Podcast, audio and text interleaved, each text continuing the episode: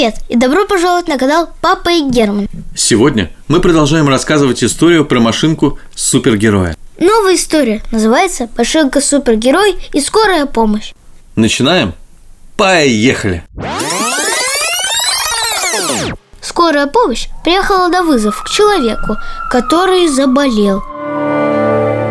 Этот человек сильно кашлял, и у него поднялась температура.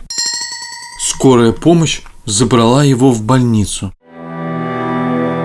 Вот было бы классно стать скорой помощь.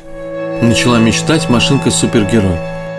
Я бы помогала людям, лечила бы их. И машинка-супергерой решила найти больного человека и обязательно его вылечить. Она стала ездить по улицам города и вглядываться в каждого прохожего. Не болеет ли он? Не простужен ли он? Но все прохожие улыбались, были в отличном настроении, и никто из них не кашлял. И вдруг машинка супергероя услышала, как один из прохожих громко чихнул. Апчхи!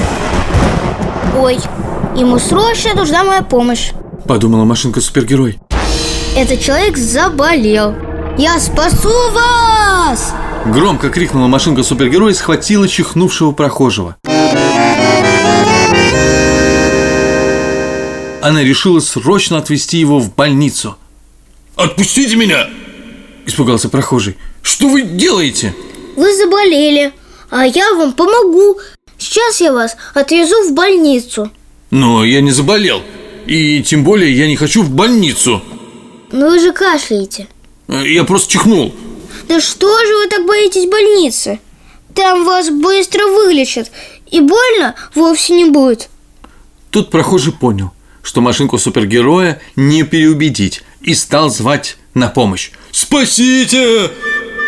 Помогите!» Мимо проезжала полиция, которая решила остановиться и узнать, что случилось. Полицейские быстро разобрались. Они даже нашли ту пылинку, которая попала в нос человеку и от которой он чихнул. Машинке супергероя было очень стыдно. Чихнувший человек заметил это и попытался ее подбодрить. Не расстраивайся. В следующий раз, если я заболею, обязательно позвоню тебе, чтобы именно ты отвезла меня в больницу. От этих слов машинке супергероя стало очень приятно, и она перестала плакать.